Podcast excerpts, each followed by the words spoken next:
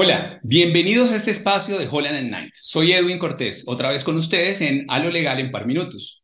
Recordarán que aquí tratamos temas jurídicos y a veces no tan jurídicos de su interés. Hoy nos acompaña Miguel Lozano, asociado de la firma del Grupo de Práctica de Derecho Corporativo. Bienvenido, Miguel. Gracias, Edwin. Y con Miguel vamos a hablar de una doctrina reciente, o más bien recopilada recientemente, que se denomina la prima por fusión. Miguel, ¿de dónde surge esta doctrina? Es una doctrina que ha manejado recientemente la Superintendencia de Sociedades. Ya tiene un tiempo, sin embargo, fue recopilada en la guía de preparación y presentación de información financiera para reformas estatutarias que requieren aprobación previa. Y básicamente surge de un concepto que es la absorción de una empresa en medio de una fusión empresarial.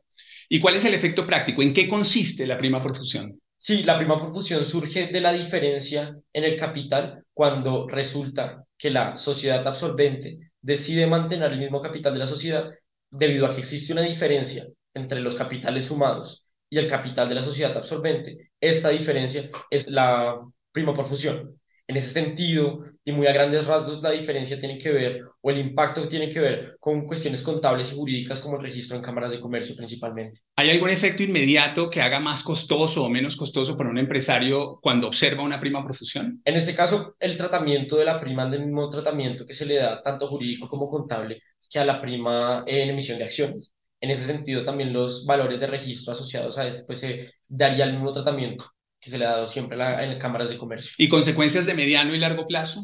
Consecuencias de mediano y largo plazo es que los accionistas asociados, según corresponda, tendrán la posibilidad de capitalizar esta prima o repartir la prorata, según lo decida el máximo órgano de la sociedad. Bueno, Miguel, muchas gracias por compartir todo esto con nosotros y a quienes nos escuchan. Existe la prima por fusión y deben tener cuidado o por lo menos estar atentos a cuando la observan en sus transacciones. Muchas gracias de nuevo, Miguel. Muchas gracias, Edwin. Los esperamos nuevamente en un próximo episodio de A lo Legal en Par Minutos en Holland Night.